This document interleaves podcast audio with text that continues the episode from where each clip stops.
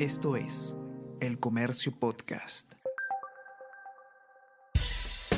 Buenos días, mi nombre es Soine Díaz, periodista del Comercio, y estas son las cinco noticias más importantes de hoy, martes 19 de abril.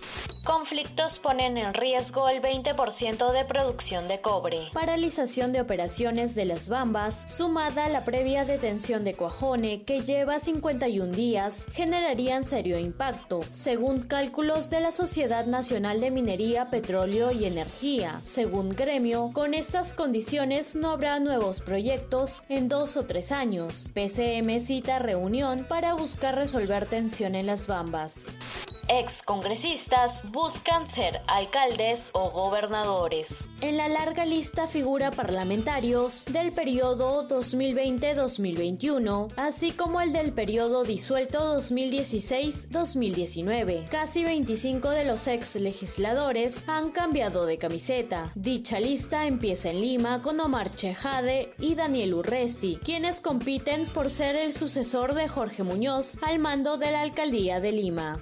Torres arremete otra vez contra la prensa e instituciones. El presidente del Consejo de Ministros volvió a poner como ejemplo obras de Hitler, criticó al Congreso y el Tribunal Constitucional. Además indicó que no le preocupa eventual moción de censura. Torres hizo estas declaraciones durante encuentro con organizaciones sociales cusqueñas. Otro paro golpea al turismo. Organizaciones sociales y sindicales del Cusco acordaron continuar con el paro regional de 48 horas que acataron ayer ante el incremento de precios de los alimentos, combustibles y fertilizantes. El Ejecutivo inició diálogo, pero hoy continuará la paralización. Pérdidas por estas 48 horas ascenderían a 100 millones de soles.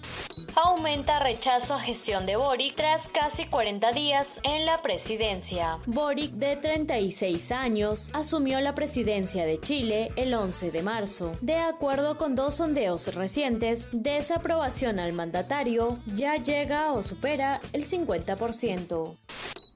Noticias, lanzamientos y últimos avances en el mundo tecnológico con Easy Byte podcast de tecnología del diario Comercio, conducido por el periodista Bruno Ortiz. Escúchalo todos los martes a partir de las 5 de la tarde en la sección podcast del comercio.pe o a través de Spotify, Apple Podcast y Google Podcast.